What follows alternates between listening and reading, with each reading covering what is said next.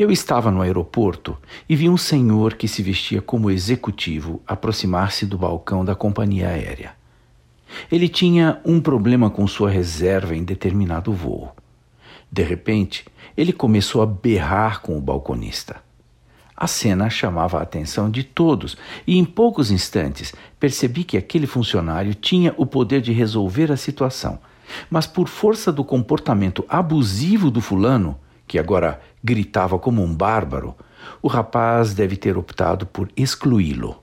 Se você nunca ouviu falar, este quadro descreve a síndrome do eu sou o meu maior inimigo.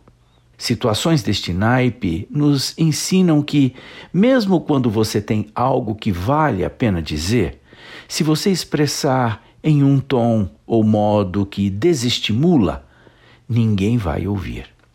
Eu estou consciente de todas as oportunidades sutis que tenho a cada momento para impressionar positivamente e também de todas as não tão sutis que me surgem para impressionar negativamente as pessoas com quem me relaciono. Criar a impressão correta pode ser tão simples quanto tratar as pessoas da forma como elas querem ser tratadas. Esforçar-se para deixar uma boa impressão é o que realmente permite que se faça a diferença e se aproxime da excelência aos olhos dos outros.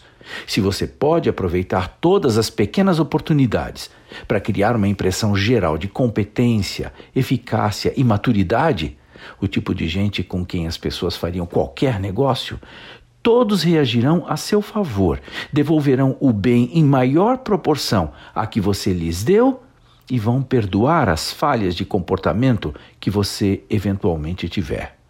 De fato, isto não é fácil. Relacionamento é sempre um terreno pantanoso, para não dizer um campo minado. Sem a devida cautela, você afunda ou se explode. Eu sou Abraham Shapiro, profissão atitude.